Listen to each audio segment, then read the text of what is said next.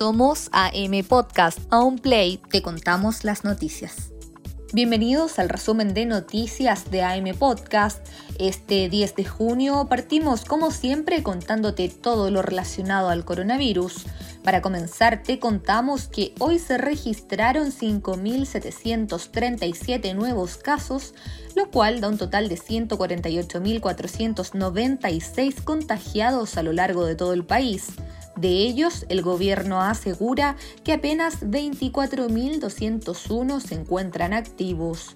En tanto a los fallecimientos, hoy se registraron 192 decesos, los cuales corresponden a la suma de varios días. De ellos, apenas se registraron 19 muertes el pasado 8 de junio. En total, Chile ya contabiliza 2.475 fallecidos en medio de la polémica por los constantes cambios metodológicos. Continuamos con noticias nacionales y esta la jornada donde Carla Rubilar, la ministra vocera de gobierno, y el polémico instructivo para la entrega de cajas de mercadería. Según destacó, la misma vocera sostuvo que el documento fue reemplazado por uno nuevo, reconoció que el protocolo no fue bien hecho y afirmó que no refleja las directrices del gobierno. Durante esta jornada, la ministra vocera de gobierno, Carla Rubilar, salió a referirse al polémico instructivo que se reconoció el martes sobre la entrega de cajas de mercadería. El documento indicaba, entre otras cosas, siempre valorar al presidente Sebastián Piñera, pero teniendo presente que la Contraloría está observando con atención todas las publicaciones. Eh, por lo mismo, eh, la ministra adelantó que ya dio la instrucción que se realice un nuevo instructivo, el que está listo durante la jornada y que ciñe estrictamente a las normas de la Contraloría. Según destacó la ministra de la cartera, si hay que ver quién sería el responsable, ella se sindicó como una. Siempre tiene que ser una política de Estado, no se le puede atribuir al presidente ni a ninguna autoridad ese beneficio tiene que estar publicado efectivamente al presidente y al mismo tiempo al alcalde independiente de su ideología política y muy especialmente cumplir toda la jurisprudencia de la Contraloría General de la República. El instructivo nuevo está terminado, debiera ser publicado el día de hoy y enviado a Contraloría para que tome conocimiento. Quiero insistir en que efectivamente esta fue una instrucción que nosotros dimos de forma oficial, hay que reconocerlo, es un documento oficial, estuvo mal hecho y si usted quiere considerar un responsable, la responsable soy yo.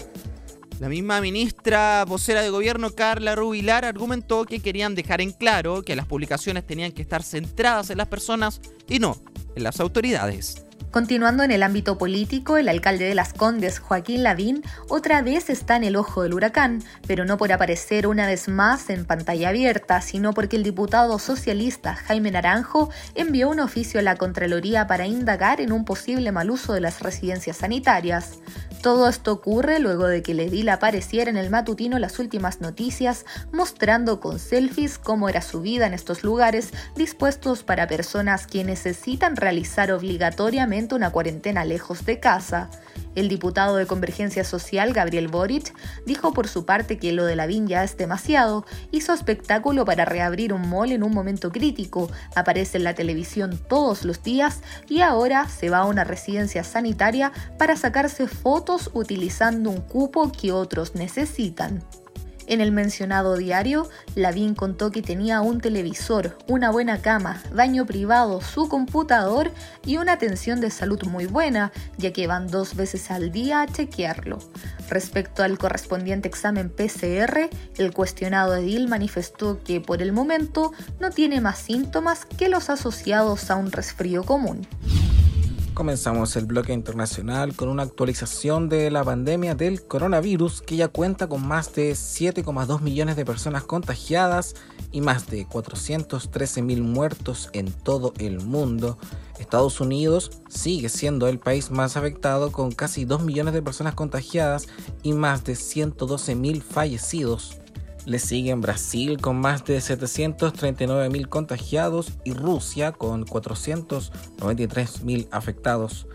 Y nos vamos a Italia porque un grupo de familiares de víctimas de coronavirus presentaron este miércoles una querella ante el Tribunal de Bergamo en el norte de Italia por negligencia y errores en el manejo de la pandemia que causó la muerte de más de 34.000 personas. No queremos venganza, queremos justicia, aseguró uno de los fundadores de la agrupación, los familiares acusan a las autoridades por haber tardado en declarar la ciudad en zona roja, algo que la asociación, así como los partidos y sindicatos, atribuyen a que se antepusieron los intereses económicos a la de la salud, ya que se trata de una próspera zona industrial. Además, cuestionan la política de recortes aplicada por años al sistema de salud por favorecer la privatización que golpea a los sectores más vulnerables. En tanto, la Fiscalía ahora deberá decidir sucesivamente si hay elementos para la apertura de un juicio.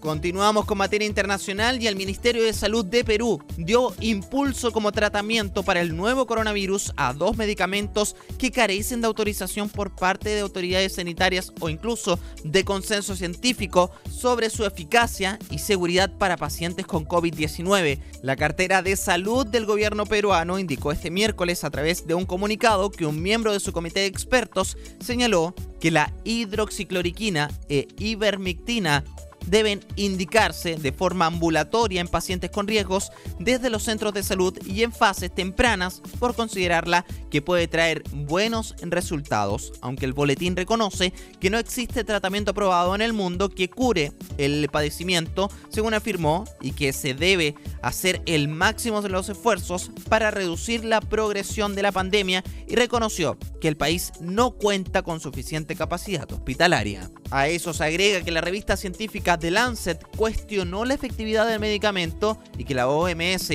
podría suspender sus ensayos. Recordemos también que el presidente de Brasil, Jair Bolsonaro, respaldó su uso y que hace unas semanas Donald Trump lo tomaba solo por curiosidad. Y cerramos en Estados Unidos porque este miércoles el hermano de George Floyd el hombre afroamericano que murió en manos de la policía pidió poner término a la discriminación racial.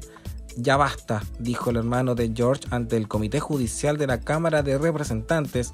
Luego hizo un llamado a poner fin al sufrimiento y a hacer los cambios necesarios para que las fuerzas de orden sean la solución y no el problema, apuntando a una reforma a las policías. En estos momentos la policía está en un punto de mira desde la muerte de Floyd el 25 de mayo por un agente que lo asfixió al inmovilizarlo con la rodilla tras detenerlo por presuntamente pagar con un billete falso en una tienda. Dato pop. ¿Sabía usted que hoy, pero en el año 1958, en el atolón Bikini, en las Islas Marshall, en medio del Océano Pacífico, Estados Unidos detona su bomba atómica MAFO de 233 kilotones. Es un éxito ya que se logra el 89% de la fisión predicha. Es la número 15 de 35 bombas en la operación Hardtack 1 y la bomba número 136 de 1127 que Estados Unidos detonó entre el año 1945 y 1992.